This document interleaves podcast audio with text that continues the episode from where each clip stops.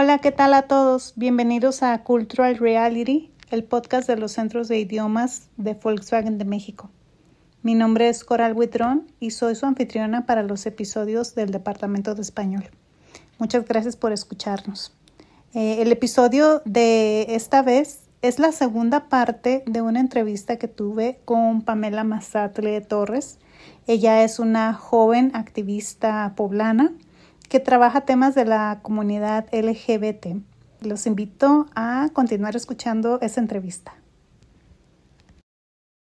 Oye, Pame, platícanos un poco sobre cuáles serían las consecuencias eh, que puede sufrir una, una persona de la comunidad LGBT cuando es discriminada.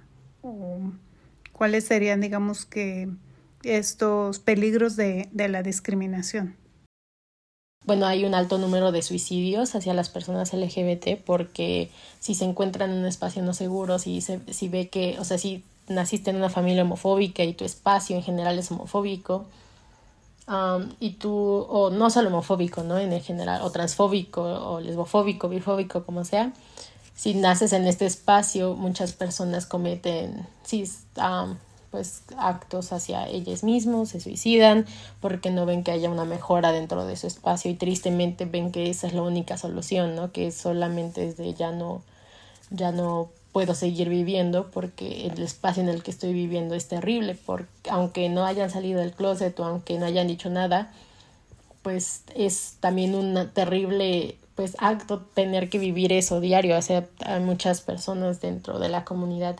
que puedes tener como que mucha homofobia internalizada por lo que has escuchado y por lo que has vivido, que dices como de no, porque es lo peor que del mundo ser de esta comunidad, entonces yo no puedo serlo, entonces tienen mucho odio ante, hacia, hacia su propia identidad, hacia su propia orientación, que los puede llevar como que a, a, cometerse, a cometer suicidios o como a también cometer otros actos de violencia Conozco a muchas personas que si nacieron en un espacio extremadamente católico que le rezaban a Dios no ser de la comunidad simplemente porque era que veían que era algo malo, ¿no? Porque fue lo que se les enseñó y fue lo que que vivieron que decían, "No, pues esto es lo peor del mundo que yo podría hacer, esto no no puede ser posible." Y pues es muy triste porque digo, ya creo que cuando ya ahorita ya hay como que mucha más información al respecto en general, como que de la comunidad ya hay como buena representación, mejor dicho. Pero pues también tiempos atrás no era como que la mejor representación que había como que posible. Incluso cuando hay, hay como todo un discurso como muy conservador alrededor que luego se crea muy triste. Por ejemplo, cuando salió la de Buzz Lightyear hace como un año, me acuerdo que hubo un, había un beso entre, un, entre una pareja lésbica de menos de un segundo.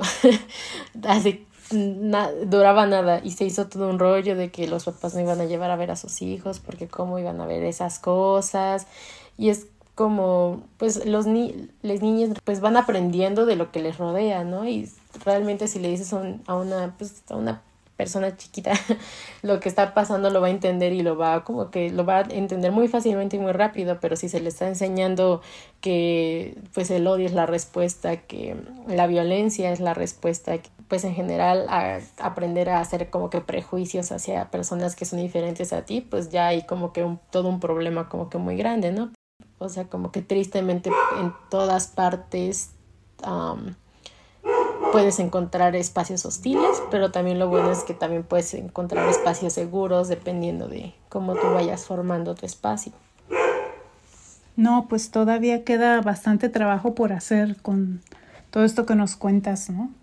Eh, pero dinos un poco qué trabajo has estado haciendo tú junto con, con tu grupo. Pues como dices, o sea, falta mucho por recorrer, pero al menos como que sí se están haciendo pasos en, en, en direcciones y se trata de hacer más como pues que cada vez pasen más pues beneficios. Por ejemplo hace poco aquí en Puebla ya puedes como que poner que en tu INE tengas pongan que haya como que no binario otros pronombres así entonces está chido que también pues cambies tu, tu nombre y todo como que todo el proceso. Ya en Puebla es, es legal hacerlo es de los pocos estados donde es legal. Entonces eso está muy padre la verdad que hago como activista, pues creo que eso es algo que comentamos en, los, en ciertos colectivos en los que estoy o he estado y, y en lo personal, que pues lo más importante que pues podemos hacer es crear espacios seguros, o sea, pues sí, en general ser espacios seguros para otras personas, ¿no? Porque al final los, el apoyo es lo más importante, como te decía hace rato, si hay una persona que no se, que como que en general su ambiente sea como muy violento para esa persona, y encontrar a una persona, aunque sea una persona, pero que pueda decir como de, sabes que eso no tienen razón, está, todo está bien, o sea, está seguro aquí, um, puede cambiarle la vida a alguien. Entonces, realmente ir generando como esa concientización de la importancia de crear espacios seguros, de ser una persona en donde, o un grupo en donde la gente pueda recaer si es que lo requieran.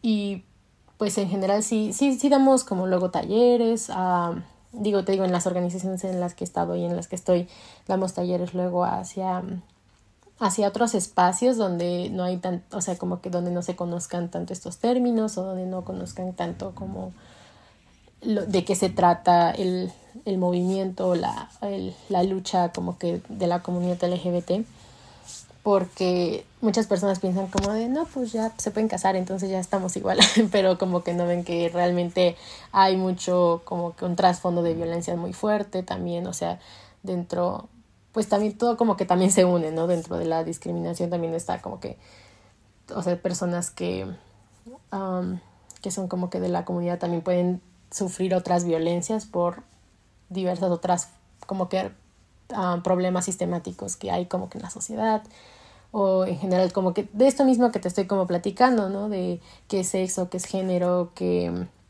qué es la orientación sexual. Sí, pues finalmente es educación, ¿no? es una educación para, para la sociedad y creo que, eh, como decir, como estos pasos, no sé, simbólicos o a lo mejor no más que simbólicos, ¿no? Como eso de los espacios seguros, lo del lenguaje inclusivo, creo que son pequeños, como, como espacitos, pero pues que eh, son sumamente necesarios, ¿no? Para, para eh, crear pues un ambiente de, de, convivencia, ¿no? Sin violencia, ¿no? Para las personas. Sí, exacto. Sí, sí, justamente porque muchas veces como que las personas actúan mucho desde la ignorancia y no se dan cuenta que que pueden estar haciendo un daño mayor. O luego si se dan cuenta, no, no, no digo que todo el mundo, pero o sea, sí hay de todo, pero muchas veces a la gente le falta mucha como que empatía porque no sabe lo que está pasando, entonces como que toman problemas que nada más como que ven en ciertos lugares y dicen, ah, esto se trata de esto y esto y esto y esto, sin saber realmente que, de qué se trata, ¿no? O qué, o qué significa. O lo que te decía hace rato, ¿no? Como que hay personas que piensan que los pronombres nada más, o sea, cuando pregunta alguien, oye, ¿y tus pronombres? Dicen, no, yo no tengo esas cosas, pero todo el mundo usamos pronombres cuando hablamos o cuando nos dirigimos en nosotros mismos, o sea, son como cosas comunes pero como que la gente ya las relaciona, o sea, como que tiene un, ya las relaciona con ciertos temas y es como de no, no, esos como que temas de jóvenes o lo que sea de la generación de cristal. Entonces como que ya desde la ignorancia están creando como que bases a un, a un problema que para ellos es grandísimo, pero luego que ni existe. Entonces, o como que se, ellos, ellos mismos pueden como que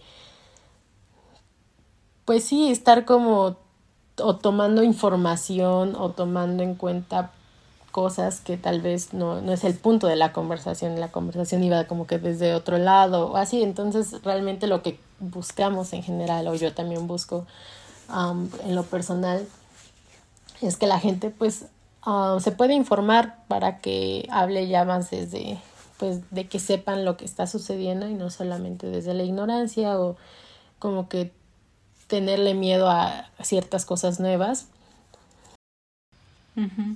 Sí, y respecto al lenguaje inclusivo, hay eh, algunas personas que, lo, que, que defienden los pronombres como correctos, ¿no? O o no ni siquiera gramaticalmente, porque el, el, lenguaje inclusivo no es agramatical, ¿no? Se hace una declinación al final y se sigue con reglas gramaticales, ¿no? Solo con, con una diferencia en esa declinación.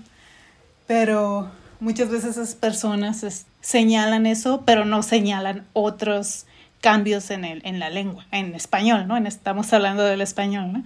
Eh, usamos palabras en inglés, inventamos palabras, palabras que se crean por cosas del Twitter o no sé, cosas del internet, de la tecnología, que son nuevas, pues neologismos y todo, y como a veces de eso no se quejan, pero de esto el lenguaje inclusivo sí. Entonces, eh, ese es un punto en donde dice entonces el razonamiento detrás de ese, de ese rechazo al lenguaje inclusivo no es lingüístico, sino que es social.